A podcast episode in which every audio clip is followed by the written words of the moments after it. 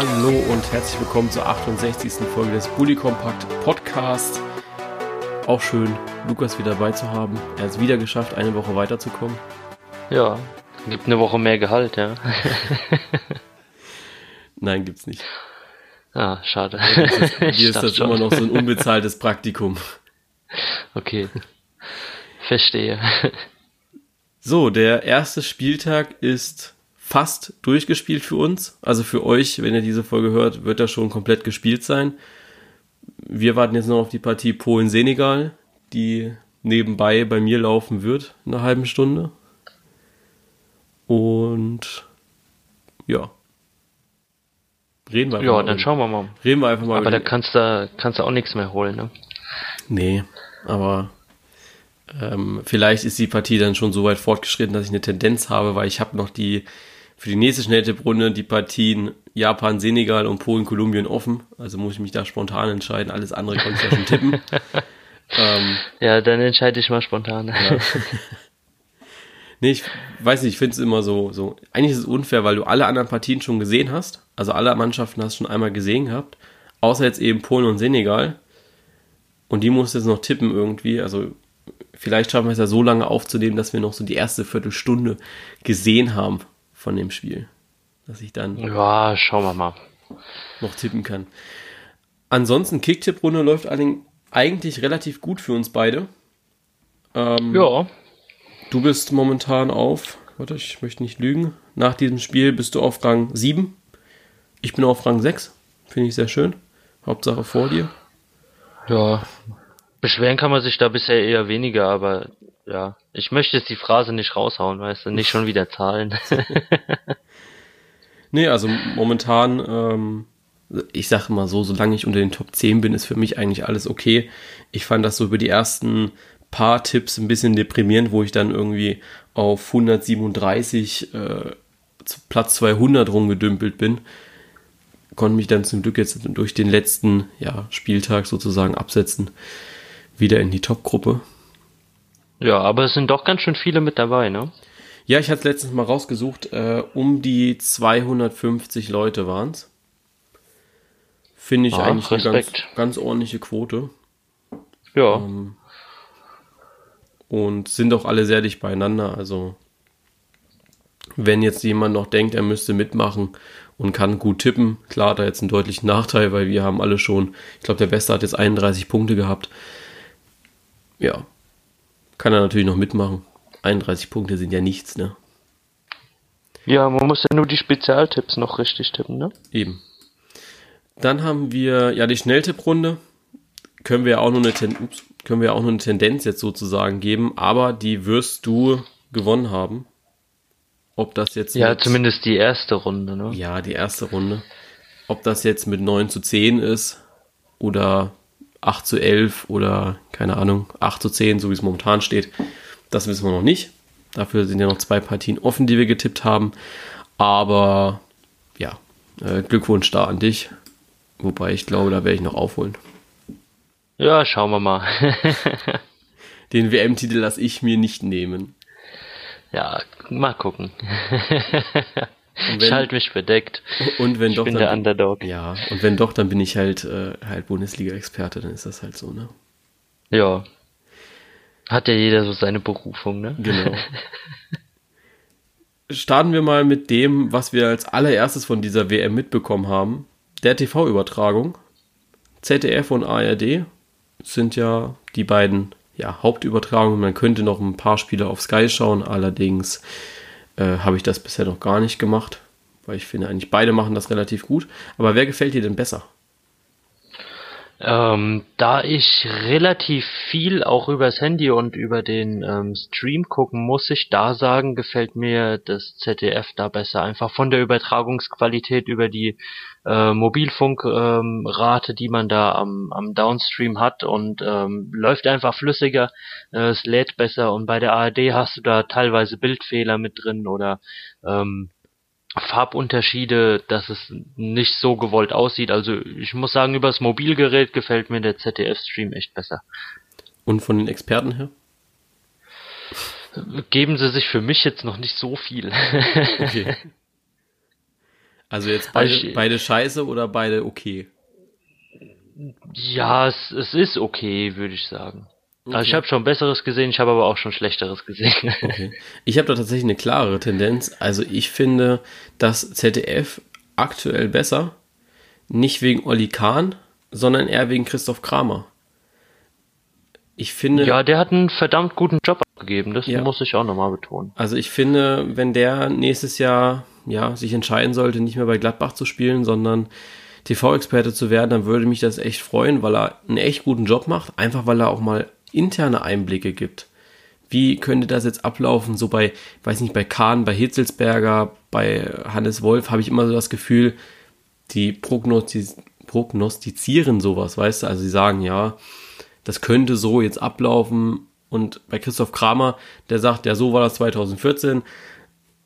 Jeder hat das für sich gemacht. Jogi Löw stand in der Kabine, hat das und das erzählt da kriegst du viel mehr interner mit und das ist auch viel interessanter, finde ich, als wenn da ja. einer steht und sagt, so könnte es laufen.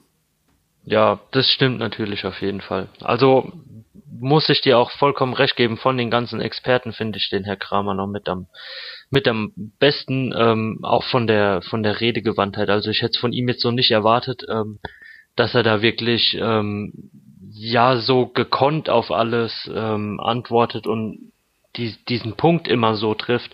Das ist für mich immer so ein Kriterium bei ganz vielen Experten, die werden was gefragt. Da antworten die mit irgendeiner Geschichte, die das Thema vielleicht nur anreißt, aber er antwortet ja wirklich auf genau das, was er gefragt wird. Ja. Das ähm, ja, hatte man selten bisher. Ja, und bei der ARD finde ich so ein bisschen, da hat man VfB Stuttgart gegoogelt, die ersten zehn Namen, die man gefunden hat, hat man angeschrieben und am Ende hat man halt zwei davon bekommen mit Hannes Wolf und Thomas Hitzelsberger.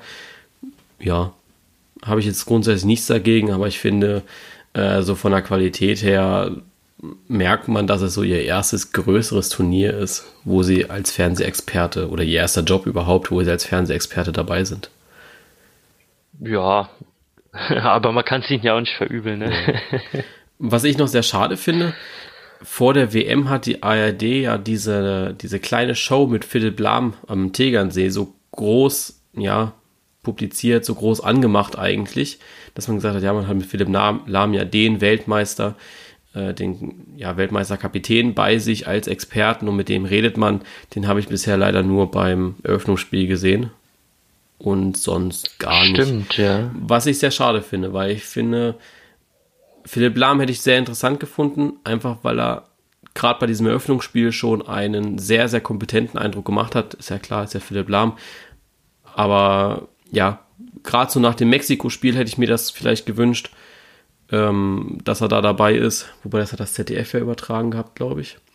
Ähm, also gestern dann, keine Ahnung, wäre ja die Möglichkeit gewesen, ihn mal da für eine Stunde zwischen zwei Spielen hinzusetzen und zu sagen, rede mal ein bisschen, wie du das Spiel fandest. Ja. Das ja, vielleicht ist auch einfach das kleine Kamerastativ kaputt gegangen, die haben nur noch große. Das, das, geht dann, da ist er dann unterhalb der Kameralinse. Man sieht ihn. Ja, wenn, wenn du so eine Frisur siehst und dann jemand reden hörst, das findest du ja auch nicht so cool. Das ist ne? auch kacke. Weg von der TV-Übertragung, was momentan echt gut läuft, und das hätten wir, glaube ich, beide nicht gedacht, das ist der Videoassistent. Ja, also da bin ich mehr als überrascht. Ja, also in der letzten Folge haben wir ja noch gesagt gehabt, ähm, ihn, ihn so als mitmischenden Weltmeister ja gepriesen, haben gesagt, wenn er funktionieren sollte, dann wäre der VRR so der heimliche Weltmeister. Momentan. Ja, ich kenne da noch ein Zitat, das du gesagt hast. Was habe ich denn gesagt? Es wird eine Katastrophe. ja, und das ist tatsächlich ausgeblieben. Also für mich ist er ja nicht weltmeisterlich, weil er dafür noch ein paar Patzer macht. Aber dafür ist er der erste Spieltag da, da darf man noch ein bisschen patzen, sage ich mal.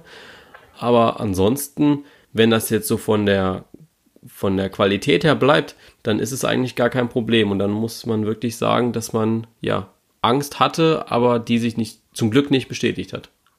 Ja, und man sich in der Bundesliga hoffentlich eine Scheibe davon abschneidet. Ja, ich glaube, die einzigen Fehler gab es auch nur mit deutscher Beteiligung, wo dann auch Felix Zweier und Bastian Dankert in diesem Kabuff da saßen wo ich dann gedacht habe, Mensch Leute, ihr habt das jetzt über 34 Spieltage gemacht, ob ihr jetzt an der Pfeife standet oder in diesem Raum saßt, irgendwie war die immer dabei und ihr seid die Einzigen, die bisher Fehler machen. Das ist äh, ja ein Armutszeugnis irgendwie. Ja, schon. Also ich hätte es nicht erwartet, dass gerade bei Ihnen Fehler passiert, aber ja, was will man machen? Aber ich bin wirklich ähm, mehr als überrascht, wie schnell das dort geht mit der Kommunikation, ähm, mit den Entscheidungen, die dann fallen. Natürlich dauert es ein Stück länger, wenn sich der Schiedsrichter nochmal angucken möchte, aber ansonsten über die ähm, äh, Stabilität von der Verbindung her und die Entscheidungsschnelle wirklich 1A umgesetzt. Ja, schön finde ich auch diese Idee, einfach mal auf der Videoleinwand die Situation zu zeigen. Ich glaube, das ist so ein bei der WM macht es keinen Unterschied, weil da, ich sag mal, weniger Emotionen drin sind. Klar, wenn du jetzt vorhin Kolumbien gesehen hast, da waren viele Kolumbianer dabei. Ähm, generell bei den südamerikanischen Ländern sind ja deutlich mehr Leute auch mitgereist. Da nimmt das so ein bisschen die, den Dampf raus, finde ich, weil du es einfach siehst. Die Leute ja, sehen sofort die Szene, wo was war und können das dann auch ein bisschen schneller nachvollziehen. Ja, ja, wäre manchmal noch ganz schön, wenn man es im Fernseher auch sehen würde. Ähm, aber da kriegt man ja meistens eher ein bisschen Publikum gezeigt, ne? Ja, leider. ja, ich glaube, den einzigen Fehler, der jetzt mir wirklich im Gedächtnis geblieben ist, war aus dem Spiel Costa Rica gegen Serbien, wo der eine Serbe da mal einen Schlag ins Gesicht bekommen hat, leicht touchiert, gestreichelt wurde weiß nicht, was der Schiedsrichter da oder was die Videoassistenten da gedacht haben, was er da mit der Wange macht und seiner Hand. Aber für mich sah das schon nach einem Schlag aus. Ja, man wollte ja da nicht auch gleich wieder diese homophoben Diskussionen hochkommen lassen, dass sich zwei Männer nicht berühren dürfen in ja. Russland, ne? Ja, das dann. Wahrscheinlich. ja, aber weltmeisterlich ist er momentan schon. Ich finde, der VfR macht einen super Job. Ähm, ja, Wenn das so bleibt, dann sind sie so der Weltmeister der Herzen. Ja, also ich bin wirklich mehr als überzeugt von dem System bei diesem Turnier. Ja.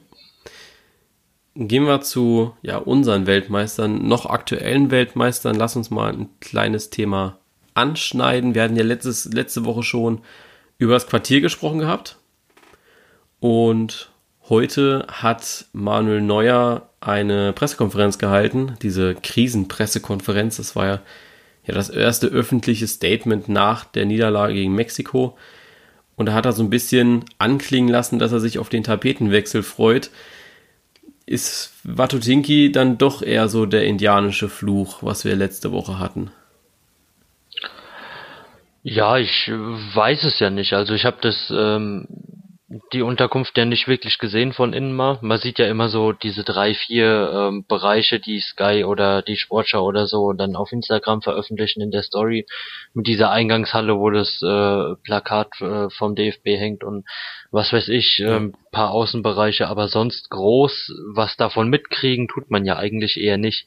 Ähm, ich weiß nicht, ob da der Wohlfühlfaktor jetzt nicht so aufkommt oder äh, was man sich da sonst so erwartet hat. Ich meine, vielleicht bin ich da auch einfach nicht so verwöhnt. Für mich wäre es halt einfach ein Hotel, ne?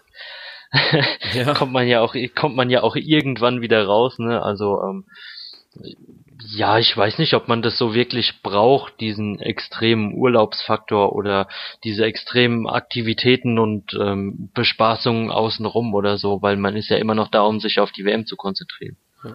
Ja, ich glaube, dass, ja, es soll schon so ein bisschen Heimat sein. Man soll sich schon sehr heimisch fühlen. Ähm, ich glaube, das ist in diesem, ja, Joachim Löw hat es ja schon gesagt, in diesem Sportschulen-Ambiente nicht der Fall. Obwohl ich auch ein paar Sportschulen kenne, die echt schön sind, wo ich sage, da kann ich auch mal gut Urlaub machen. Also, ja, keine Ahnung, morgens um 8 aufstehen, rausgehen, eine Runde kicken, mittags zum Essen, ne? Also so dieses klassische Klassenfahrt-Feeling eigentlich.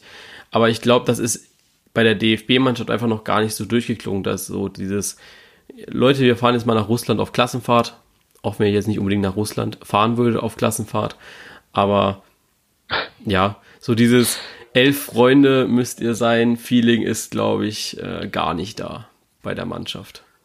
Nee, also ist jetzt nicht so rausgekommen, aber ich weiß nicht, inwiefern man das dann da so immer auf diese Unterkunft schieben kann.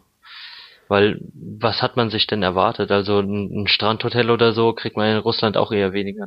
Ja, wenn du jetzt überlegst, äh, du hattest die Wahl zwischen Sochi, das wäre ja schon so ein bisschen Strand, glaube ich, gewesen. Also war, ist ja, Sochi ist ja, glaube ich, so nah am Meer. Relativ nah. Das sähe wohl schon schöner aus, haben sie gesagt.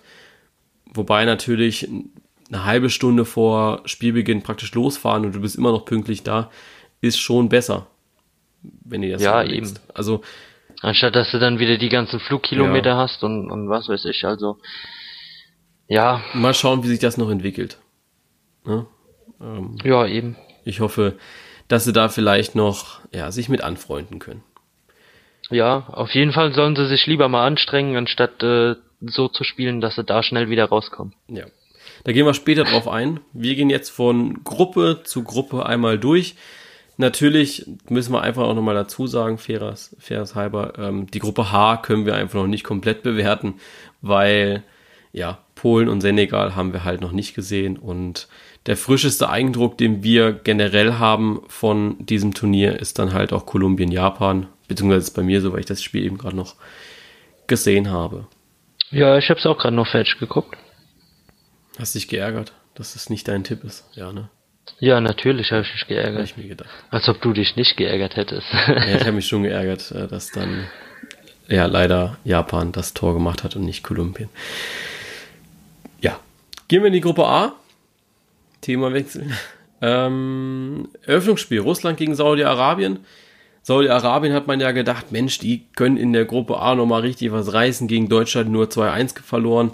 Gar nicht so einen schlechten Eindruck gemacht. Russland ist der erste Gegner. Da richtig schön äh, ja, Mut sammeln. Und am Ende war das eine ja, saftige 5-0-Klatsche.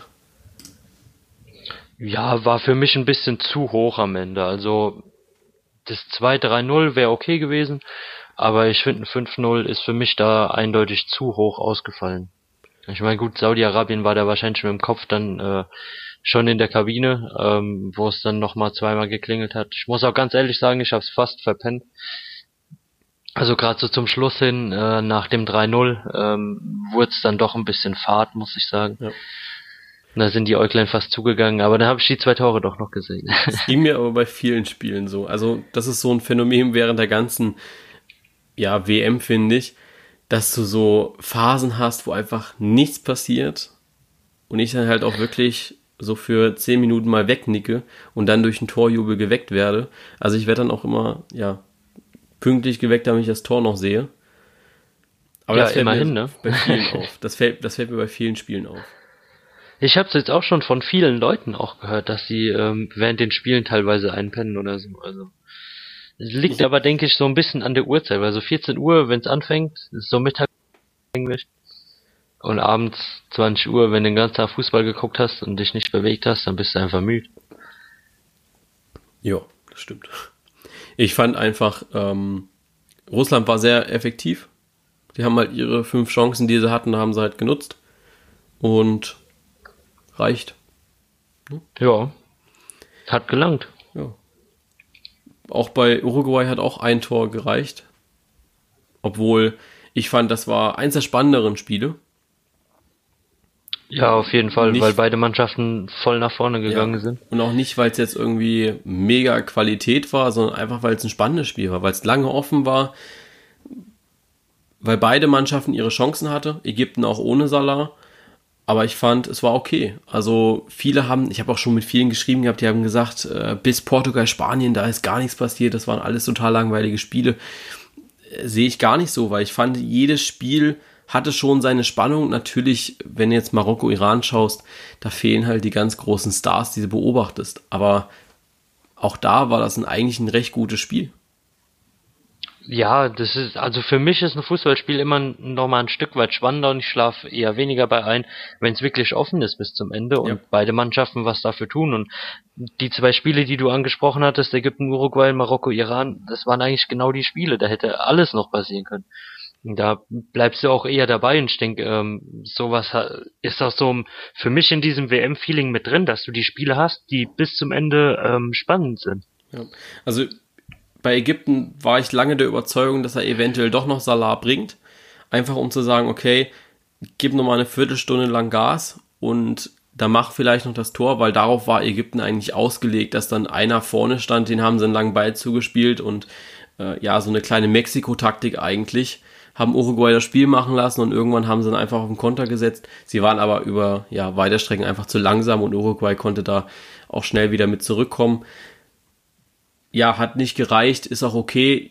Mal gucken, ob Salah heute Abend spielt. Ich glaube eher nicht. Ich glaube, der ist noch nicht fit genug. Ja, ich glaube auch, ähm, wenn, dann wirklich ähm, nicht über die volle Spielzeit. Also ich denke, wenn es brenzlig wird oder so, wird er vielleicht nochmal bringen. Einfach weil es ja jetzt auch schon wieder mit eins der Entscheidungsspiele ist. Ähm, ansonsten muss man einfach mal gucken. Aber ich denke nicht, dass er wirklich von Anfang an dabei ist.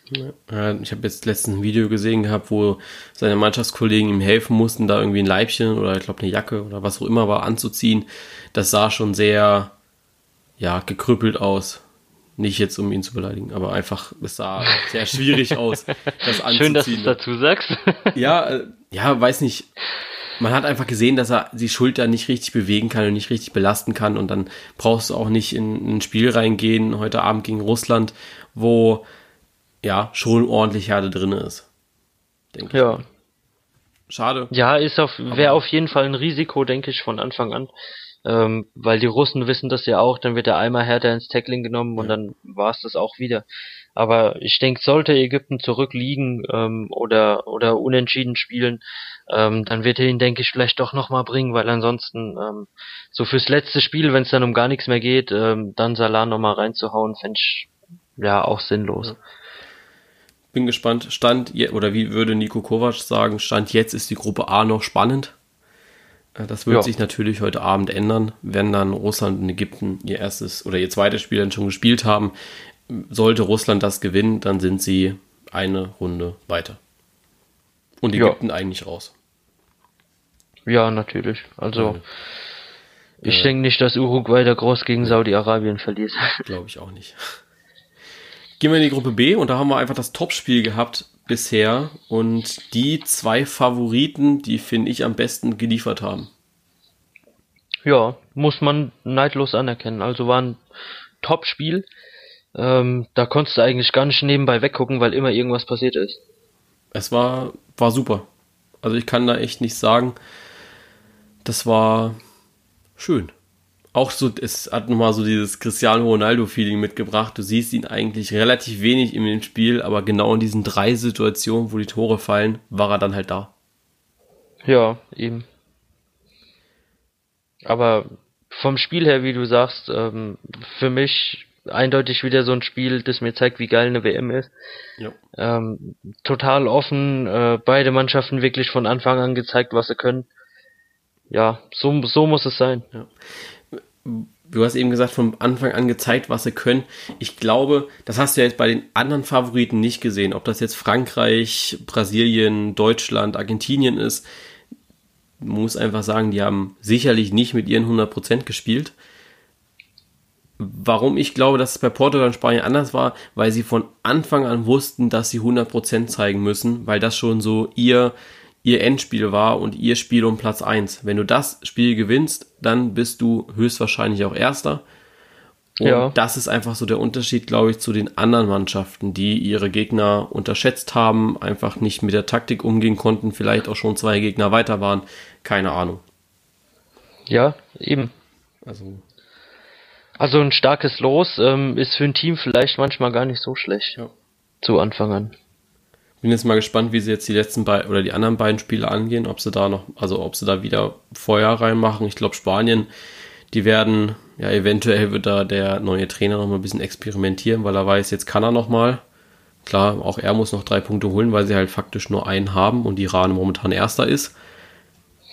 Ja, andererseits müssen sie halt beide wieder voll vorne drauf gehen, ähm, weil ja jetzt wahrscheinlich das Duell um den ersten Platz über die Tordifferenz entschieden wird. Ne? Ja. Bin gespannt, was sie da ja. machen. Und ich glaube auch, dass beide Mannschaften weit kommen. Ähm, ein starker Cristiano Ronaldo. Man muss ihn nicht mögen, aber man kann ihm seine Stärke auch nicht absprechen. Also das ist nee. ähm, ja absolut krass, was er da gemacht hat. Ja, also war wirklich mal wieder eins seiner besseren Spiele. Und äh, ja, vielleicht schon das Tor der WM geschossen hat da Nacho, der da einfach mal sehr humorlos, fand ich, einfach mal draufgezogen hat. Ja, Das- kann man mal machen. das, Das war, ja, weiß nicht, ob man das äh, jeden Tag so macht als Außenverteidiger, aber kann man machen. ja, Ich habe mir auch von vielen sagen lassen, dass sie erst mit dieser Partie so richtig im WM-Fieber drinne waren. War bei mir ähnlich. Also ich war schon am Donnerstag sehr gehypt, aber als ich dann Freitagabend ähm, das Spiel gesehen habe, muss ich schon sagen, okay, das war richtig geil. Und dann hatte ich auch richtig Bock. Ich hatte dann auch bis Sonntag richtig Bock auf diese Folge heute. Und den Bock hat mir dann leider Deutschland vermiest. Ähm, ja, sehr schade.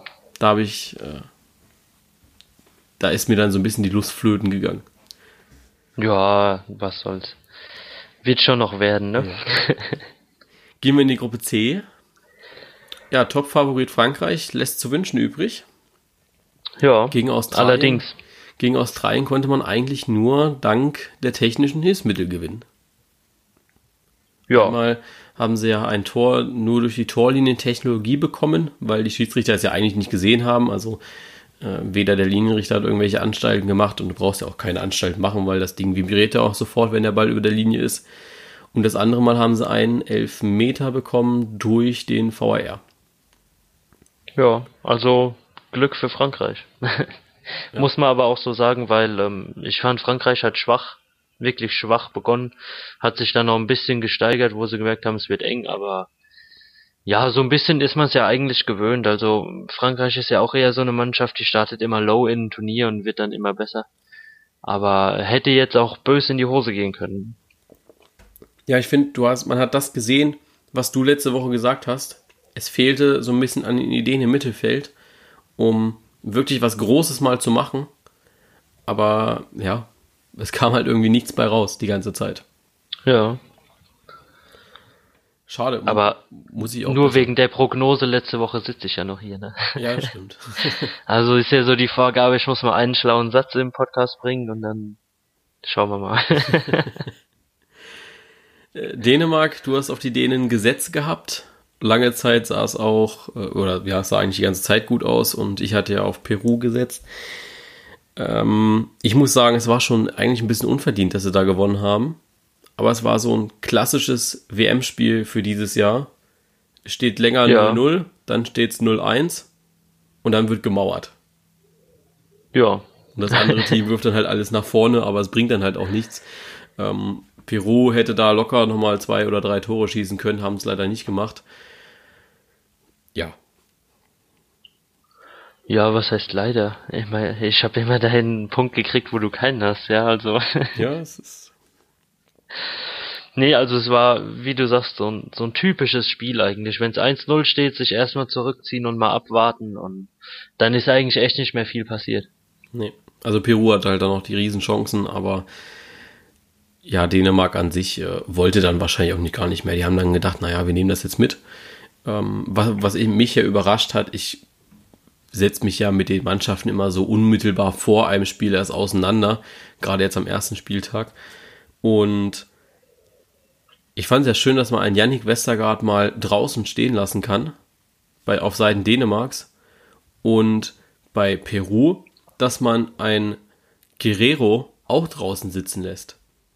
Das Ja, war so. Es hat mich ein bisschen verwundert. ähm, bei Guerrero, wo der reinkam, hast du gemerkt, das ist eine ganz andere Mannschaft. Die haben auf einmal richtig guten Fußball gespielt, waren Ja. offensiv stark. Ähm, keine Ahnung, was da los war. Ob er sich erst ja, da ging der Poker, glaube ich, nicht so auf. ja, ob er sich erst noch eine Line ziehen musste über 45 Minuten. Aber das war keine Ahnung, warum man ihn da Ja. nicht von Anfang an mitgenommen hat. Ja, vielleicht hat man wirklich so auf das 0-0 gepokert und hätte ihn dann wirklich so, wie man es auch hat, so für die letzte Viertelstunde rein, ähm, halt nicht bei 0-1, sondern bei 0-0 und dann wäre das Ding, denke ich, auch anders ausgegangen. Naja, aber auch die Gruppe ist noch spannend, die Gruppe ist auch noch offen. Ähm, Ja, mal schauen, was Frankreich jetzt macht im nächsten Spiel gegen Peru. Ob die Peruaner da ein bisschen dazugelernt haben und dann direkt mit Guerrero starten, dann wird das vielleicht ein schwieriges Spiel auch für die Franzosen. Ja, vielleicht haben sie dieses Mal vielleicht genug Lines zum Ziehen, dass alle was abkriegen. Kommen wir zur Gruppe D mit dem WM-Liebling eigentlich. Es war ja schon unser WM-Liebling äh, oder unser EM-Liebling 2016, jetzt ist es noch unser WM-Liebling 2018, die Isländer. Ja. Und ja. Da haben wir gut getippt, Alter. Hätte ich nicht gedacht. Das war so ein Tipp, wo ich gesagt habe, da gehe ich mal ins Risiko. Ja. Aber ich hätte nicht gedacht, dass sie gegen Argentinien doch so gut mithalten können. Ja.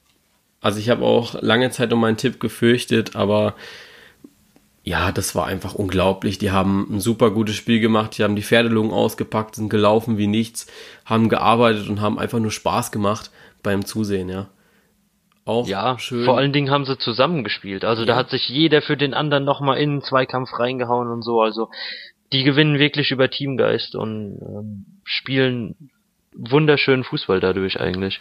Ich habe letztens eine Doku gesehen gehabt, da ging es um die Isländer und also um den isländischen Fußball und die haben dann gezeigt, natürlich sind sie nicht auf dem fußballerischen Level, den sie haben, aber so von der Kondition her, vom läuferischen, können die locker mit den Top 5 mithalten, weil sie einfach unglaublich über das Laufen und das Kämpferische gehen und das merkst du auch einfach.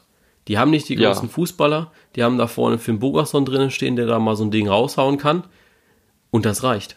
Weil der Rest, der läuft einfach und läuft und läuft und läuft und das hast du einfach gesehen. Die haben Messi super aus dem Spiel genommen, haben die relativ wenig zum Schuss kommen lassen. Perfekt. Ja, wirklich so, wie man es eigentlich als Underdog spielen muss gegen Argentinien. Ja. Wenn du nicht gerade Deutschland heißt und bis in die 113. Minute ein bisschen zittern musst. ja. Ähm, aber Island hat das super gemacht. Also hat mir super gefallen und ich glaube, die haben auch gar nicht so schlechte Chancen, jetzt auch nochmal eine Runde weiterzukommen. Ja, ich denke auch nicht. Also für Island ist da auf jeden Fall nochmal was drin, sage ich. Ja, eventuell ja sogar anstatt Argentinien. Ähm, muss man jetzt auch so ganz klar sagen. Haben ja auch nur einen Punkt, die Argentinier. Ja, schauen wir mal. Ich bin auf jeden Fall gespannt, aber ich würde es mir echt wünschen, wenn die ähm, noch eine Runde weiter sind. Wenn nicht sogar zwei. Ähm, also von, von meinem Herz her hätten sie es auf jeden Fall verdient. Auf jeden Fall. Also wenn die bis ins Halbfinale kommen würden, würde ich mir auch nochmal ein Island-Trikot äh, spendieren, glaube ich. Also. Ja, ich glaube, die sind ja im, im Vergleich zu den anderen Trikots auch nicht so teuer, ne? Also. Mm, doch, also kosten alle gleich viel. Leider. Ja? Ja. Ja, ich weiß noch, bei der, bei der EM damals, da waren die echt billig. Dann ärgere ich mich jetzt noch mehr, dass ich mir keins geholt habe. Ja, stimmt. Äh, ebenfalls in der Gruppe mit dabei sind die Kroaten. Die haben gegen, nämlich gegen Nigeria gespielt gehabt, 2-0 gewonnen. Und ja, das war eigentlich ein sehr unaufregendes Spiel. Äh, Kroatien ist nicht unbedingt effizient, aber haben halt ihre zwei Tore gemacht. War okay. Ja. Ja, dabei habe ich mal wieder ein bisschen gepennt. ja, das Spiel habe ich tatsächlich auch komplett geschaut gehabt, einfach weil es mich interessiert hatte, weil ich die Kroaten schon so ein bisschen auf dem Zettel hatte, auch mal weiterzukommen im Turnier wenn man sich so die Namen anschaut, Modric, Kramaric, äh, Rebic, das ist schon eine gute Offensive. Ja. Bin mal gespannt, wie weit es für die Jungs geht. Ja, muss man mal gucken. Also ich denke, da hängt jetzt wirklich drauf äh, dran ab, ähm, wie man sich gegen Argentinien präsentiert. Ähm, und dann wird man ja, denke ich, das Endspiel haben. Dann geht es in die Gruppe E.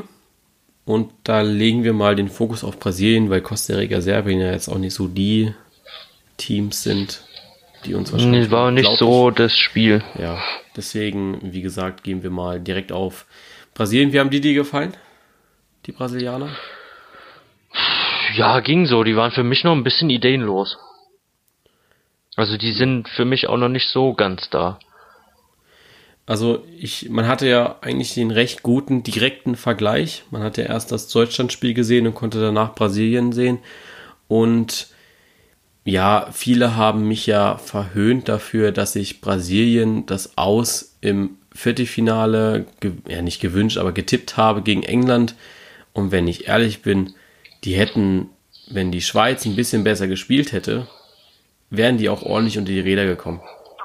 Also ja, also wenn, wenn, wenn diese Bogenlampe da nicht reingeht, dann verlieren die auch mal 1-0 gegen ja. die Schweiz und dann wird man ohne Punkt dastehen. Also beschweren hätten sie sich nicht dürfen, wenn es 0-1 für die Schweiz ausgegangen wäre. Ähm, da war wirklich auch einfach viel zu wenig Zug zum Tor. Also wie gesagt, hätte die Schweiz ein bisschen mehr gepresst, wären noch ein bisschen mehr in die Zweikämpfe gegangen und dann hätten sie, ja, dann hätte das auch was werden können, hätten sie noch das 2-1 geschossen später, waren ja auch kurz davor zwischenzeitlich, also das war, ähm, abgesehen von dem Distanzschuss von Coutinho, ja, war da nicht viel. Ja. Aber die Schweiz hat es auch. Also es war wirklich aber auch eine ja. super Leistung von der Schweiz, also. Ja. ja. Du darfst.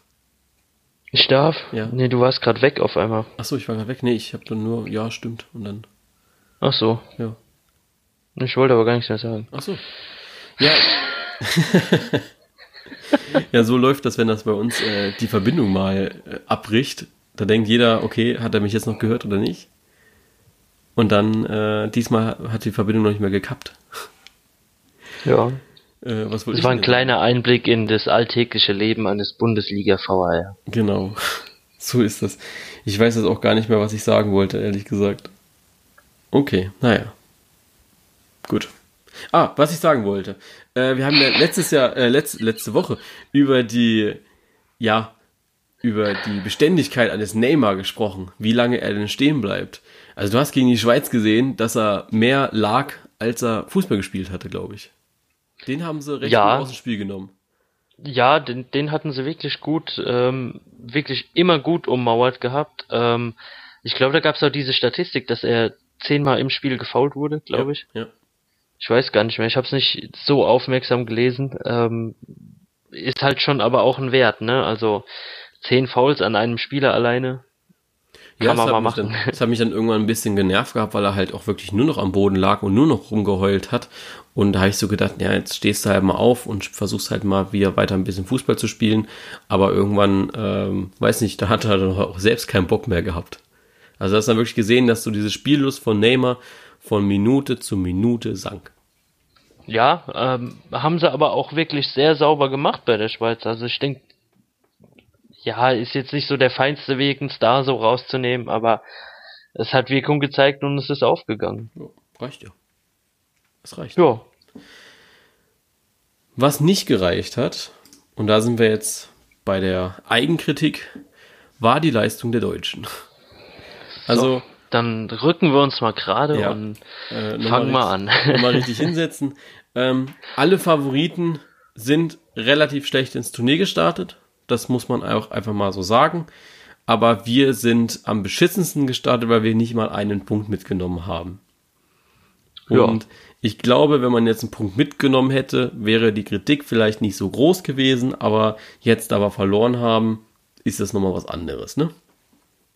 Ja, aber dann geht man ja wenigstens der gerechtfertigten Kritik nicht aus dem Weg, ne? Nee, natürlich nicht. Also, ja, auf ein äh, Feuer von uns hätten sie sich eh einstellen müssen. Also wir haben ja schon während des Spiels angefangen gehabt, ordentlich zu wettern. Gegen ja, wir haben die noch Spiele. mehr auseinandergenommen als Mexiko. Ja, also wir haben, wir haben die ordentlich ausgekontert. Wir haben zwischendrin vielleicht mal gedacht, naja, jetzt lassen sie uns ein bisschen Luft und dann haben wir wieder zugeschlagen. Äh, ja, wir sind auf einzelne Spieler losgegangen, wir haben die Mannschaftsleistung kritisiert, wir haben die Taktik kritisiert, eigentlich war alles scheiße an dem Tag.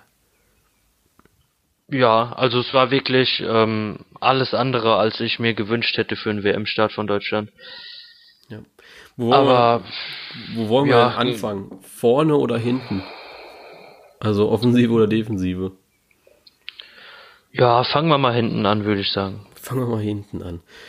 Ähm, ja, fangen wir einfach mal bei dem Mann an, der überraschend in die Startelf gerückt ist, weil er ja, weil Jonas Hector ja bekanntlich krank gewesen ist, wird für das Spiel gegen Schweden zum Glück wieder dabei sein. Marvin Plattenhardt und Josua Kimmich, man muss ja beide irgendwie über einen Kamm scheren, weil es beide Außenverteidiger sind. Wie, aber wie hat denn jetzt Marvin Plattenhardt gefallen? Gar nicht.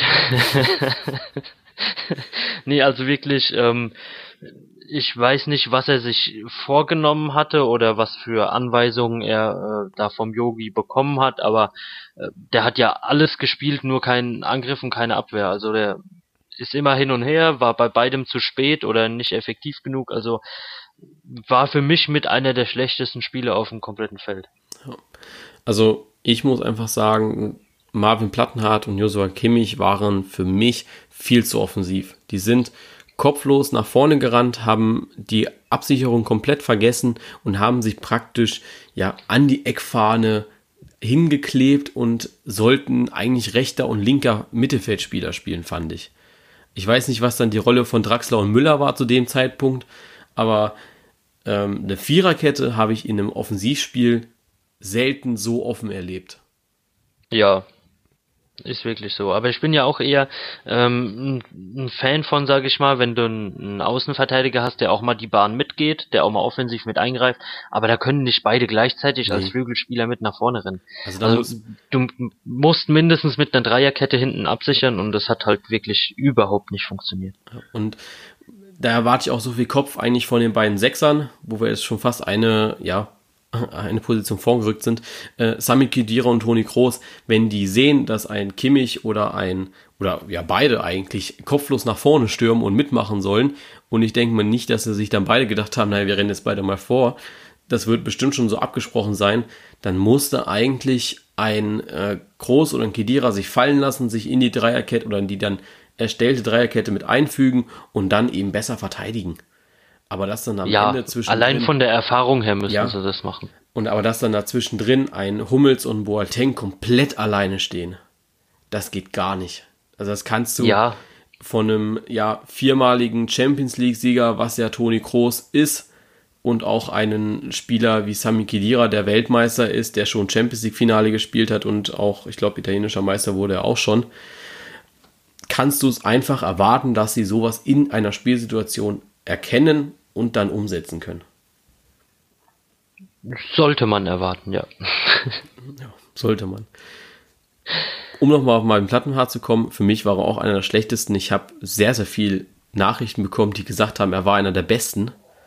Und irgendwann war es mir dann so doof, habe dann gesagt, naja, wenn du 14 Mal Scheiße siehst, dann kann das einer der besten sein, aber er war trotzdem Scheiße. Ja, ja. also ich weiß ähm, nicht, was an seiner Leistung überhaupt gut war. Sorry, aber ja. mag jetzt vielleicht wieder so mega blöd nach äh, nur Kritik klingen und einzelne Situationen begründen mag, aber ähm, wenn du äh, auf der Abwehrseite nicht agierst im Angriff, ähm, ich glaube eine Flanke hat er geschlagen, ähm, da hast du dein Spiel eindeutig verfehlt. Ja. Viele haben ihn dann in den Schutz genommen, haben gesagt, naja, er hat wenig Ballaktionen bekommen, er, er hatte irgendwie nur 36 Ballkontakte gehabt in dem Spiel weiß nicht so aus Erfahrung, sind 36 Ballkontakte eigentlich schon relativ viel, muss ich sagen. Ähm, wenn ich so sehe, was ich letztes Jahr in der Bundesliga für äh, als Spieler des Spieltags gewertet habe, die hatten teilweise ja manchmal auch halt nur, keine Ahnung, 25, 26 Ballaktionen hat auch gereicht. Ähm, und weil er noch nicht so oft in der Nationalmannschaft stand, aber ganz ehrlich, das darf keine Ausrede sein, wenn du zu einer WM mitkommst, und das ist ja aus meiner Sicht leider mitgekommen, dann musst du besser spielen. Ja, also dann musst du auch abliefern. Also du kannst jetzt nicht im Turnier auf einmal sagen, oh ja, der arme Bub, er ist ja das erste Mal dabei, der hat bestimmt Heimweh oder so. Ja, nee, also echt nicht. Und was mir auch im Kopf geblieben ist, einer hat gesagt, ähm, das war mit, noch mit Abstand einer seiner besten Leistungen. Und dann musste ich erstmal schlucken, habe mich innerlich an die Hertha-Spiele äh, zurückerinnert, die ich gesehen habe in der letzten Saison, habe dann gedacht, okay, Mann muss der eine beschissene Saison gespielt haben. Wenn das eine der besten Leistungen war. Ja. also tut mir echt leid. Ich möchte, ich möchte jetzt echt nicht ihn als ähm, Spieler angreifen und nur ihn an dieser Niederlage festmachen. Ganz sicher nicht. Da waren noch viele, viele andere Spieler daran beteiligt. Es war ein komplettes Mannschaftsversagen. Aber äh, wenn, wenn das seine beste Leistung war in den letzten Wochen, inklusive der Hertha-Spiele, dann weiß ich nicht, warum der mitgekommen ist. Nee, also, ich auch nicht. Also, falls es wirklich so sein sollte, ähm, ja, fällt mir wirklich gar nichts zu ein. also dann kann die Hertha froh sein, wenn sie ihn für eine Million verkaufen und dann da weg ist. Ja, ähm, tut mir ja, echt leid. Eben. Äh, kommen wir auf die andere Kritik. Ähm, gehen wir mal auf die beiden Sechser, Hummels und Groß. Äh, nicht Hummels. Hummels habe ich hier gerade stehen, deswegen. Äh, Kedira und Groß. Ja, geht's Roasten gleich weiter, hä? Ja, kannst, kannst direkt anfangen. Kannst du ja aussuchen. ja, ähm, ja, zum Kedira brauche ich eigentlich gar nicht viel sagen. Der war ähm, für mich nicht wirklich da. Also im Spiel her komplett Ausfall. Ja, ja ich habe ihn äh, relativ wenig gesehen, also war halt total unauffällig. Ja, Schade eigentlich. also da war, war wirklich nix da. Ähm, wir hatten es vor der, vor der WM noch, ähm, wo wir darüber diskutiert hatten, dass ja alle Mannschaften so ihre Stars mit dabei haben, Messi, Pogba, Neymar, was weiß ich, ja. Und wir uns noch hingestellt haben und haben gesagt, ja, ja, Groß und Kedira, und aber er hat's wirklich null gezeigt. Wobei er hätte da sein das Spiel seines Lebens machen können, weil dieses komplette mexikanische Spiel so auf Groß ausgerichtet war, da standen immer mindestens zwei Leute, die ja. Groß, die neben Toni Groß standen, dem wir auf den Fuß gedappt haben, haben gesagt, nein, du kommst nicht an den Ball. Groß konnte sein Spiel ja, gar nicht aufziehen. Also eben. du kannst ihn relativ wenig einen Vorwurf machen, dass er da nicht mitgespielt hat. Ähm, ja, er war halt wirklich ähm, komplett Deckobjekt Nummer eins. Ja. ja. Und Kedira hätte das Spiel seines Lebens machen können, aber hat er nicht. Leider. Ja. Wirklich leider. Also es wäre wirklich eine Chance gewesen, die er hätte nutzen müssen. Ja. Und dann, viele haben ja auch ja nicht nur sein Verhalten, sondern auch das Verhalten von Mats Hummels beim 1-0 kritisiert gehabt. Ich habe es mir vor dem Podcast, vor der Aufnahme nochmal angeschaut gehabt und muss ehrlich sagen, klar, Mats Hummels sieht verdammt unglücklich aus, aber ein Plattenhardt und Kimmich sind halt wieder zu weit vorne. Ein Hummels steht schon beim Mexikaner, also warum nicht auch angreifen? Also ich hätte es wahrscheinlich genauso gemacht, wenn ich Ja, bin. ist halt dumm gelaufen, dass er da weggerutscht ist. Ja, ne? Also genau. ansonsten hätte er den ähm, ja auch noch weiter bearbeiten, da wäre der Pass, denke ich, auch nicht so gekommen. Und dann kommt ein Groß, der läuft zu langsam in der Rückwärtsbewegung mit. Also wenn er so langsam mitläuft. Ja, also wenn dich sogar ein Ösil lassen. überholt, ja, ja, also. Und ja, Ösil steht dann da und sagt dann, oh Gott, bitte kein Elfmeter. Obwohl er ihn wahrscheinlich noch nicht mehr berührt hatte. Ähm, ja, aber verteidigen ist halt auch nicht seine Aufgabe, soll es auch nicht sein als Zehner. Ja, wobei da sage ich wieder, wäre es dann egal gewesen, ob du jetzt Elfmeter kriegst oder das Ding so fängst, weißt du. Ja, ähm, Elfmeter hätte Neuer wahrscheinlich noch gehoben, war. Ja, also hätte ich die Wahrscheinlichkeit höher gesehen, als wenn der Mexikaner ja. jetzt alleine vor Neuer steht und sich aussuchen kann, äh, lege ich nochmal ab, langes Eck, kurzes Eck, wo möchte ich denn gerne hinschießen, weil sonst sowieso keiner gegen die verteidigt hat, ähm, hätte ich einen Elfmeter vielleicht, glaube ich, eher noch gezogen. Ja, denke ich auch. Wie muss denn jetzt im nächsten Spiel weitergehen? Weil, also über den Sturm braucht man faktisch gar nicht reden, weil bis dahin sind sie ja nicht mehr gekommen. Also die gefährlichste Aktion ja. war ja der Freischuss von Toni Kroos. Äh, Timo Werner hatte einen Abschluss über den. Ja, ich hatte, ich hatte noch die, die Statistik gesehen von, ich glaube, Sky hatte die rausgebracht, ähm, dass Gomez genauso viele Toraktionen hatte wie Timo Werner. Ähm, nur Timo Werner, glaube ich, 82 Minuten gespielt hatte und Gomez 11. Ja, das kann sein. Ähm, ja, denke ich, sagt da schon am meisten drüber aus. Ne? Also da lief erstaunlich wenig. Hätte ich mir auch gerade von Timo Werner mehr erwartet. Ne? Ja, was müssen wir jetzt das nächste Spiel besser machen, deiner Meinung nach? Also anders. Anders besser. Ja, ich denke, anfangen sollte man wieder mit dem Zusammenspielen dass man sich wirklich darauf konzentriert, dass man in Anführungszeichen die Mannschaft ist, wie man es ja überall groß rauspustet, dann sollte man, denke ich, auch ähm, wie eine Mannschaft spielen und nicht versuchen, das über eine individuelle Klasse zu lösen. Also ich glaube, du musst mit personellen Veränderungen anfangen. Also man kann bei Jogi Löw, man kann ihn so schön in Schutz nehmen, wie man möchte und man kann ihn die Erfolge, die er hatte, natürlich auch nicht absprechen. Allerdings ist schon klar, dass er seine Lieblinge hat Dazu gehören Öse und Kedira und die haben ihn einfach in den letzten Spielen ja im Stich gelassen. Die haben halt wenig bis gar keine Leistung gezeigt, finde ich. Und wenn er sie jetzt wieder aufstellen sollte gegen Schweden, dann macht er einen fatalen Fehler. Dann bringt er nicht nur vielleicht nochmal die Mannschaft gegen sich auf, sondern eben auch noch mehr die Fans. Ja, wobei bei vielen Fans kann ich den Unmut gegen Özil nicht verstehen, muss ich da ganz ehrlich sagen. Ähm, er war für mich noch mit einer der aktivsten auf dem Platz gegen Mexiko.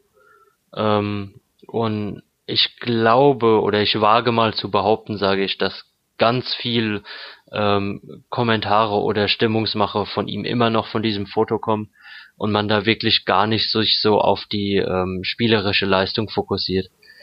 Ja, ich muss aber auch ehrlich sagen, also mir hat er gar nicht gefallen Ich habe ihn so gar nicht gesehen. Also ich habe ihn auch nicht wahrgenommen. Ich finde, als Zehner musst du irgendwie mal auch einen Werner oder so in, in Szene setzen, aber das ist halt überhaupt nicht passiert. Ich glaube, der hatte einen Steilpass auf Timo Werner und ansonsten ist da nichts passiert. Äh, kein Zurücklaufen, äh, also kein, kein Angriff oder so, rein gar nichts. Ich finde, du musst da einfach so dieses komplette Mannschaftsgefüge überdenken und ja, ich finde. Ja, man sollte wieder hungrig werden. Ja. Also das ist das, was mir so gefehlt hat. Du gehst äh, fest zu einer Weltmeisterschaft und hast irgendwie, ich habe keinen Bock gesehen in der Mannschaft, dass man den Titel verteidigt. Das ist, also war so, ah ja, wir sind halt da und wir spielen jetzt mal und ja, vielleicht, aber wenn nicht, ist ja auch nicht schlimm, weil wir waren es ja erst vor ja. vier Jahren. Das ist das, was viele gesagt haben, oder was ich gesagt hatte nach dem Saudi-Arabien-Spiel, wo ich das Interview mit Josua Kimmich kritisiert hatte, wo er dann gesagt hatte, ja, jetzt warten wir mal ab, wie das erste Spiel läuft wenn es gut läuft, dann brauchen sie uns nicht kritisieren und wenn es nicht gut läuft, dann schauen wir mal. Und wenn du schon mit so einer Einstellung da reingehst, das ja. hast du einfach gemerkt. Die waren, die hatten überhaupt keinen Bock. Und ja. das musst du, weiß nicht, da muss jetzt jeder einfach mal einen Stock aus dem Arsch ziehen und laufen. Ja, und da eben. muss einfach mal so ein, die haben ja alle eine gute, ups, eine gute Kondition, da muss einfach mal so ein Island-Spiel her, weißt du? Die müssen so wie die Isländer spielen und die sind noch taktisch besser und dann läuft das. Ja, vielleicht denkt man sich aber auch einfach, weißt du, wir sind noch so jung, wir haben ja dann äh, in vier Jahren noch eine Chance. Muss ja jetzt nicht direkt sein, aber keine Ahnung. Also mir fehlt da wirklich auf jeden Fall ähm, der Kampfgeist und die Einstellung, dass man das Ding gewinnen will. Was mir auch so ein bisschen missfällt, das ist allerdings, glaube ich, erst, ja, das ist ein allgemeines Problem eigentlich bei den Deutschen tatsächlich. Bei vielen Deutschen, ich merke habe weder vor der WM irgendwie gemerkt, dass man der, dass man den Deutschen irgendwas zutraut. Und nach diesem Spiel natürlich erst recht nicht. Äh, mir geht so dieser konsequente Pessimismus der Fans oder wenn möchte ich überhaupt Fans nennen, der, der Anhänger oder der Deutschen, geht mir einfach mega auf die Eier. Mir geht es einfach ja. auf den Sack, dass du ständig irgendwelche Kommentare gegen die Deutschen hast. Ähm, man kann sachliche Kritik äußern, keine Frage aber sich ständig drüber Ja, aber es sollte machen. nicht so dummes Zeug sein wie, ja. oh, hoffentlich fahren sie jetzt heim, was für eine Leistung, bla bla bla. Also ich denke immer noch, wenn WM ist, dann sollte man ähm, entweder für sein Geburtsland oder das Land, in dem man halt aufgewachsen und lebt, sein. Ähm, die Leute, die so Sprüche lassen, sind für mich dann auch immer die ersten, die äh, irgendwie sagen, oh ja, wir sind ja Weltmeister, was könnt ihr denn? Ja. Also da fehlt's mir wirklich komplett auch an der Einstellung und ähm, so an der Unterstützung im Volk. Ähm, wirklich komplett. Mag sich jetzt dumm anhören, aber ähm, wenn ich mich an die vergangenen Weltmeister- oder Europameisterschaften zurückerinnere, ähm, da hatten die schon teilweise einen Monat vorher oder so die Fähnchen am Auto und bisher habe ich jetzt gerade mal hier im Umkreis vielleicht zehn Autos gesehen, wo irgendwie was dran war. Also irgendwie ähm, steht man da wirklich auch im Land nicht konsequent dahinter, dass man da was reißen möchte. Was ich sehr schade finde. Also ja, ja wie du es gesagt hast, man muss dahinter stehen, finde ich.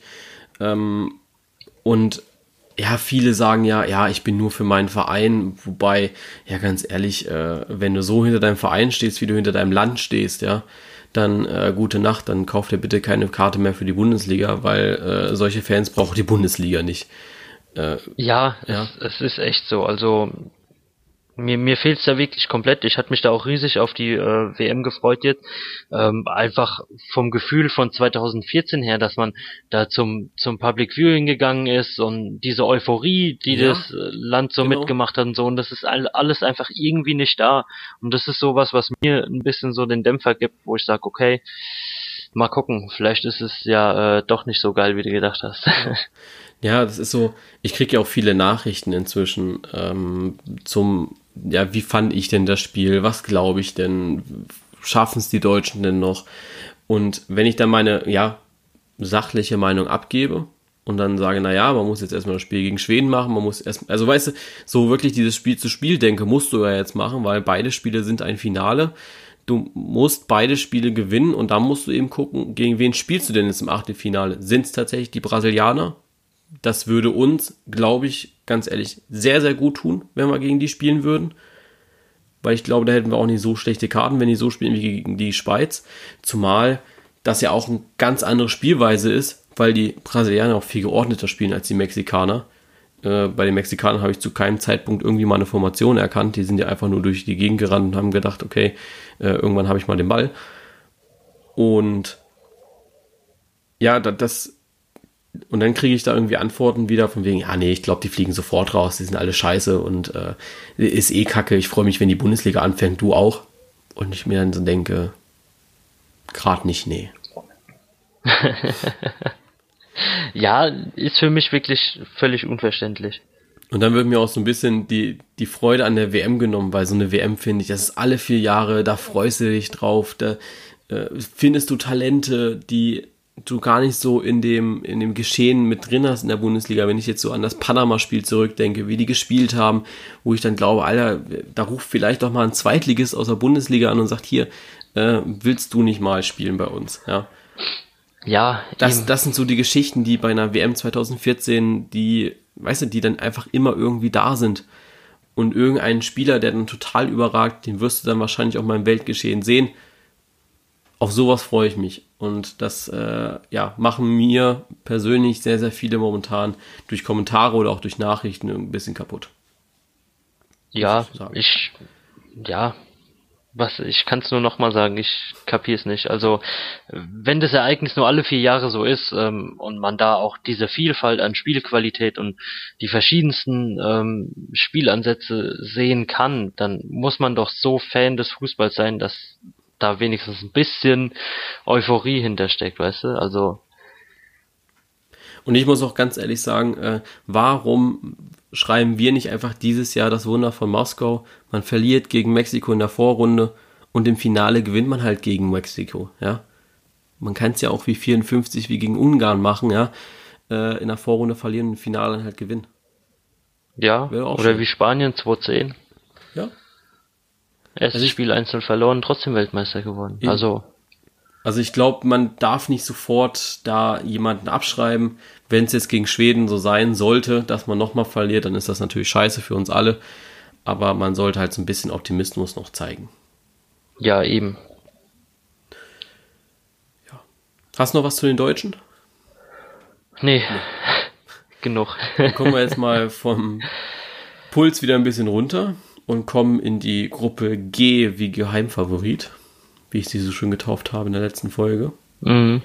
Wahnsinn. und ich muss sagen, also Belgien schön und gut 3-0-Sieg, aber es war halt trotzdem zu wenig gegen Panama. Ja, man hat sich schon lange schwer getan. Also das 1-0 hat sie dann schon erlöst. Da hat man dann gemerkt, es geht doch. Aber solange es 0-0 stand, hatte ich so ein bisschen das Gefühl, sie denken auch schon wieder drüber nach, was ist, wenn wir auch nur 0-0 spielen. Ja, also ich fand's äh, ja ein schwieriges Spiel. Die erste Halbzeit war sehr, sehr träge. Da kamen so zwischendrin mal ein paar Wegrufe von De Bruyne, von Mertens, die dann da versucht haben, mal ein Tor zu schießen. Aber Panama hat das gut verteidigt für ihre Verhältnisse und sind dann halt erst zum Schluss eingesackt, was dann aber auch ja normal ist. Ja, denke ich auch. Also kann man jetzt Panama eher keinen Vorwurf machen für, ne? Ja. Ich glaube, für Belgien wird das erst richtig spannend, wenn sie jetzt gegen Tunesien spielen. Das wird so die erste Härteprobe sein, glaube ich, und dann eben das letzte Spiel gegen England. Und dann wirst du auch bei Belgien sehen, woran du bei dieser Weltmeisterschaft bist. Ja. Brauchen auch noch ein bisschen Zeit. Ja. Die Engländer, wie haben sie dir gefallen?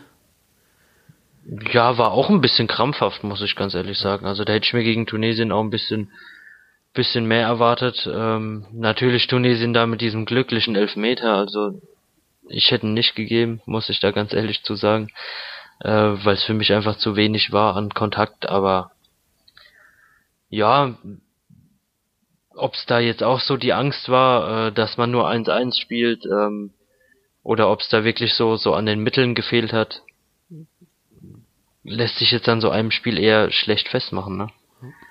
Ja, also ich habe England eigentlich schon so erwartet gehabt, dass es ein sehr, sehr schwieriges Spiel wird, weil ich auch die Tunesien-Spiele aus, also die, die Ergebnisse aus den Testspielen wusste, dass sie sich da nicht so schlecht geschlagen haben.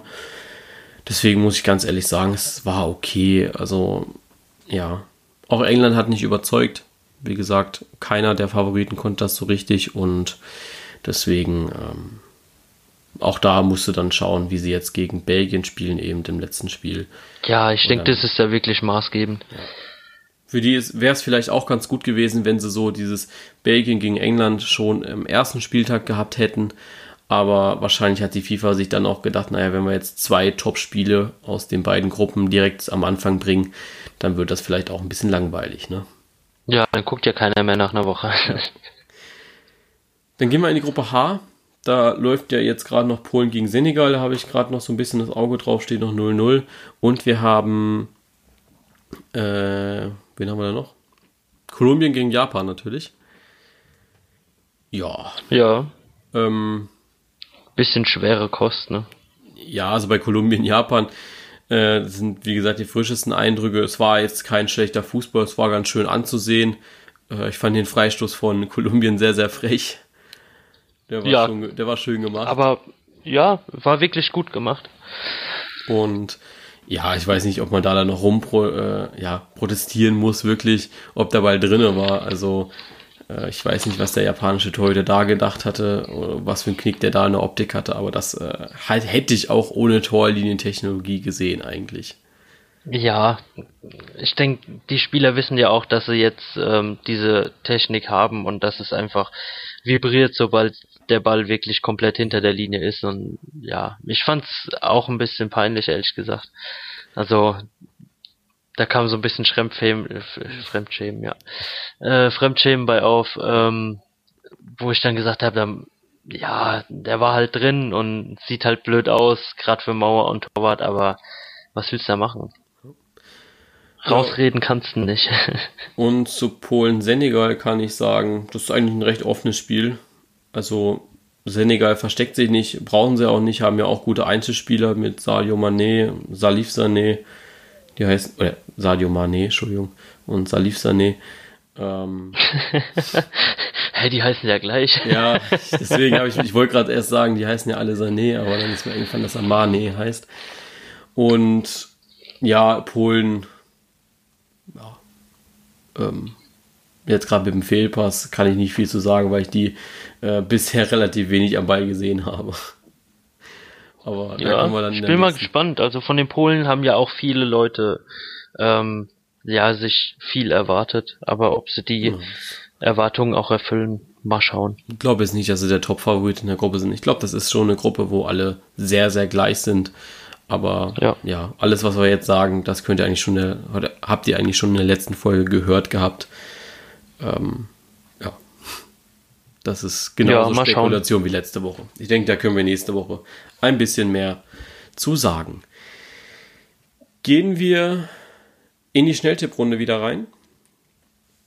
Wo ja. wir ja schon ein bisschen anfangen, auch darüber zu reden, über die Zukunftsplanung ja sozusagen. Äh, wie läuft denn die, wo wie laufen denn die nächsten Podcasts ab? Einfach auch mit dem Hinblick, dass wir ja ähm, ja eigentlich immer dienstags aufnehmen, das aber ja so gar nicht mal in diesen Plan der WM reinpasst. Also da hat die FIFA leider Mist gebaut, dass sie sich nicht mit uns abgestimmt haben, leider. Ja, haben sie die E-Mail voll ignoriert, die Penne. Genau. Deswegen haben wir da auch schon so ein bisschen unsere, unseren Plan gemacht gehabt. Wir werden jetzt nach jeder Runde, also jetzt nach dem zweiten Spieltag, das passt noch, am 26. Juni eine Folge aufnehmen und dann wird es am Freitag, den 29. Juni, noch eine Folge geben über den letzten Spieltag. Und natürlich dann über unsere Prognose fürs Achtelfinale. Dann gibt es die Woche drauf, wenn die Achtelfinals gespielt sind, die Folge für die Achtelfinals und unsere Prognose fürs Viertelfinale. Ihr merkt, die Folgen werden dann auch immer kürzer, weil es auch immer mehr Spiele werden. Und das geht dann einfach immer so weiter. Ihr könnt euch darauf einstellen, dass immer nach einer Runde auch eine Folge rauskommt. Und am 17. Juli, wo dann auch alles vorbei ist, wird es dann eine große Folge geben über die WM. Wo wir dann nochmal ein bisschen zurückschauen, was gut gelaufen ist, was schlecht gelaufen ist. Natürlich auch im Hinblick auf für uns Deutsche. Und vielleicht ja doch noch einen Weltmeistertitel feiern. Ne? Genau, vielleicht ja doch noch. Und dann ähm, haben wir auch schon unsere kleine eigene Sommerpause geplant gehabt, aber das werdet ihr dann ja zu gegebenen Zeitpunkt erfahren, wann die ist. Ne? Ja. Überraschung. Deswegen tippen wir jetzt auch nur den zweiten Spieltag. Den zweiten Spieltag ähm, der Weltmeisterschaft in der Schnelltipprunde. Ähm, genau. Ja, ich denke, es wird ja jetzt wieder lustig losgehen mit den Tipps. Ne? Also ich glaube, so am Anfang tippen wir gar nicht so unterschiedlich. Nee, glaube ich auch nicht. Also, wie gesagt, äh, habe ich auch letzte Woche schon gesagt, wenn ihr mich jetzt tippen hört, dann bitte ich das zu entschuldigen. Das ist halt, weil ich Lukas seine Tipps ja auch noch nicht kenne, ähm, wie er meine auch nicht. Ja, das ist ja geheim. Ja, müssen wir dazu sagen, weil mich hat tatsächlich letztes Mal einer angeschrieben und hat gefragt, ja, jetzt mal ganz ehrlich, ihr stimmt euch schon ab mit den Tipps, oder? Ihr macht dann zwischendrin mal irgendwie, damit ihr ja was anderes habt. Dann habe ich gesagt, nee, echt nicht. Also wir kennen bis zu dem Zeitpunkt, wo der andere das sagt, nicht, äh, was es ist. Und ich schreibe auch schon immer vor der Folge auf, für wen ich tippe. Ja. Also- Also ich hock mich auch immer kurz vor der Folge hin, äh, schreib mir die Partien einmal runter ähm, und dann kommt eine Tabellenspalte hinten dran, für wen ich tipp. Dann gibt's eine Punktespalte und dann gibt's die leere Spalte, wo Jonas Tipps dann eingefügt werden. Genau. Also jeder von uns führt praktisch seine Liste, am Ende ist aber nur meine korrekt, ähm, weil nur meine zählt. Ja, weil du immer Punkte unterschlägst. Ja. Ja, das ist so verwirrend, weil ich äh, dann die FIFA-Paarung, also auf der FIFA-Website die Paarungen durchgehe und die ja von den Spielterminen her immer so unterschiedlich sind, also nicht gruppiert sind pro Gruppe, sondern ja immer dann auch mal Gruppe C, D und dann wieder C, D gespielt, anstatt C, C und D, D. Ähm, aber das ist halt auch, äh, ja, macht man das Leben halt die FIFA, sehr ne? schwierig. Lass uns anfangen. Russland, Ägypten haben wir beide ja schon getippt. Ich tippe unentschieden, du tippst Ägypten. Ich habe dich Ja. am Anfang letzter Woche noch gefragt gehabt, ob wir es dabei belassen wollen, äh, weil das ja unfair ist, alle anderen Mannschaften. Ähm, nee, warum, warum habe ich das denn ursprünglich gesagt gehabt? Ah, weil wir Russland und Ägypten zu dem Zeitpunkt ja noch gar nicht spielen gesehen haben. Und dann nach dem ersten Spiel habe ich dann am Freitag gefragt gehabt, ob wir die nochmal ändern möchten. Und Lukas hat dann sehr freundlich geantwortet und gesagt, nee, ich habe die Eier in der Hose und sagt, das bleibt so. ja, Er steht. ich würde mich im Nachhinein viel zu sehr ärgern, dass ich's geändert hätte und vielleicht mein voriger Tipp gestimmt hat, anstatt ähm, dass ich da sage, gut, ich ändere jetzt noch was. Und dann habe ich mir gedacht, komm. Ich habe es auch so Wurscht. dabei belassen. Also Russland, Ägypten. Ich sage unentschieden und Lukas sagt Ägypten. Und dann machen wir jetzt einfach weiter in der Gruppe A. Uruguay gegen Saudi-Arabien. Äh, da tippe ich auf Uruguay. Jupp, da gehe ich auch mit. Dann haben wir Portugal gegen Monaco. Äh, Mo Marokko, Alter. Schöne Partie. ja, ich tippe mal auf Portugal. ähm, Iran gegen Spanien. Hast du gesagt, auf was du tippst? Ja, Portugal. Okay. Na ja, weiß ja nicht. Nicht, dass du wieder was vergisst hier. Ähm, ich tippe auf Spanien. Ich auch. Dänemark gegen Australien. Da tippe ich auf Dänemark. Ich tippe da auf Unentschieden. Dann haben wir Frankreich gegen Peru. Da gehe ich mit Frankreich. Ähm, ich ebenso. Argentinien gegen Kroatien. Da tippe ich auf Argentinien. Ich tippe da auf Unentschieden. Dann haben wir Nigeria gegen Island. Da tippe ich auf Island. Das habe ich auch getan. Brasilien gegen Costa Rica. Da habe ich auf Brasilien gesetzt. Das habe ich auch getan. Serbien gegen die Schweiz. Hatte ich erst unentschieden stehen, aber dann habe ich gesagt, komm, ich gehe doch mit der Schweiz. Ja, Tipp nie gegen den eigenen Verein, ne? Ich meine, so viel Gladbacher Ja. wie bei der Schweiz dabei sind. Ja, Äh, ich muss. Also, das ist schon hart. Äh, nee, ich habe auch für die Schweiz getippt. Dann kommen wir in die Deutschland-Gruppe. Südkorea gegen Mexiko. da habe ich unentschieden getippt. Okay, da habe ich auf Mexiko getippt. Dann haben wir Deutschland gegen Schweden. Da tippe ich natürlich auf Deutschland. Da tippst du natürlich auf Deutschland. Äh, Ja, Also Schweden war ja eigentlich so das Spiel, wo ich gesagt habe, das spielt man unentschieden. Du kannst jetzt faktisch kein Unentschieden leisten, deshalb tippe ich auf Deutschland. gezwungenermaßen. Also sonst hätte ich da unentschieden getippt, aber ich hoffe einfach, dass da jetzt die Reaktion kommt und äh, so ein schönes 4-0. Ja, ja, mal schauen. Solange es 4-0 dann auch hält und nicht wie schon mal. Äh, ja, ist es okay. Ibrahimovic ist ja nicht dabei, ne? Ja, Gott sei Dank. Deswegen. Belgien gegen Tunesien. Da tippe ich auf Belgien. Mhm, das habe ich auch getan. England gegen Panama. Da gehe ich mit England. Da war ich kurz davor, unentschieden zu tippen, habe dann aber gedacht, nee, das äh, machen die Engländer. So, jetzt muss ich auch neu tippen. Äh, Japan gegen Senegal. Da habe ich auf Japan gesetzt. Japan. Ähm, da ich die, ich weiß jetzt nicht, wie das so schön heißt, Senegalesen nebenbei mhm. sehe, wie die das eigentlich recht gut machen, tippe ich auf Senegal. Ich glaube, das ist die erste Mannschaft, wo ich auf eine afrikanische Mannschaft setze. Ah, nee, ich habe schon auf Marokko mal gesetzt. Okay. ja, so im dritten Spiel. ähm, Polen gegen Kolumbien. Da habe ich unentschieden getippt. Hast du unentschieden getippt? Ähm, ja, ich weiß nicht, da ich bei Polen gerade nicht so überzeugt bin von der Spielweise. Ich glaube, ich gehe auch auf Unentschieden. Ja, gehe auf Unentschieden. Ja, ist in der Tat nicht so viel unterschiedlich, ne? Nee. Ich habe zweimal Unentschieden getippt. Hast du auf Siege? Nee. Also es ist eigentlich so wie letzten Spieltag, ähm, dass wir eigentlich nur so die, ich sag mal, knappen Spiele unterschiedlich getippt haben. Ja. Ja, schauen wir mal. Gut, dann haben wir eine weitere Folge über die Weltmeisterschaft geschafft und dürfen uns mal wieder. Oh, Tor Senegal. Ich wollte mich gerade verabschieden, aber ja.